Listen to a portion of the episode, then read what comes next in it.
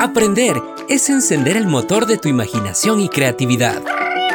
Bienvenidos a En Casa y Aprende. Descubre con nosotros historias y conocimientos. En Casa y Aprende. ¡Comenzamos!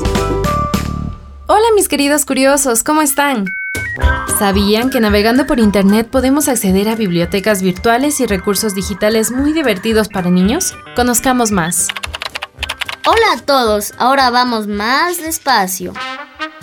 Los repositorios digitales son sitios donde puedes encontrar muchos libros y más recursos. Su acceso es rápido y fácil y proporcionan información de casi cualquier tema.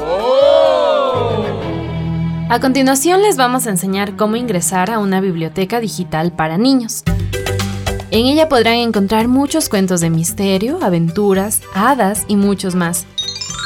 Primero entra a tu navegador favorito y digita https cuentosparadormir.com.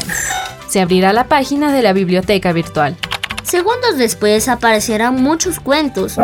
No sabrás por cuál empezar. Te darán varias opciones.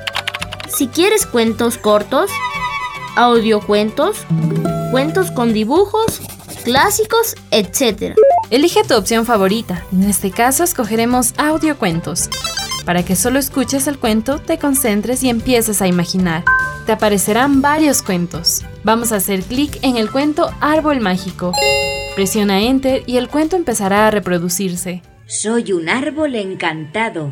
Si dices las palabras mágicas, lo verás. Por último, solo disfruta tu cuento. ¿Te digo un dato curioso? ¿Sabías que estos recursos digitales son muy valiosos e importantes a lo largo de tu vida estudiantil, porque con ellos podrás reforzar tus conocimientos a partir del juego. Por ejemplo, las tablas de multiplicar se convierten en juegos y son más divertidas de aprender. Chao curiosos, hasta la próxima. No olviden que la clave del éxito es aprender día a día.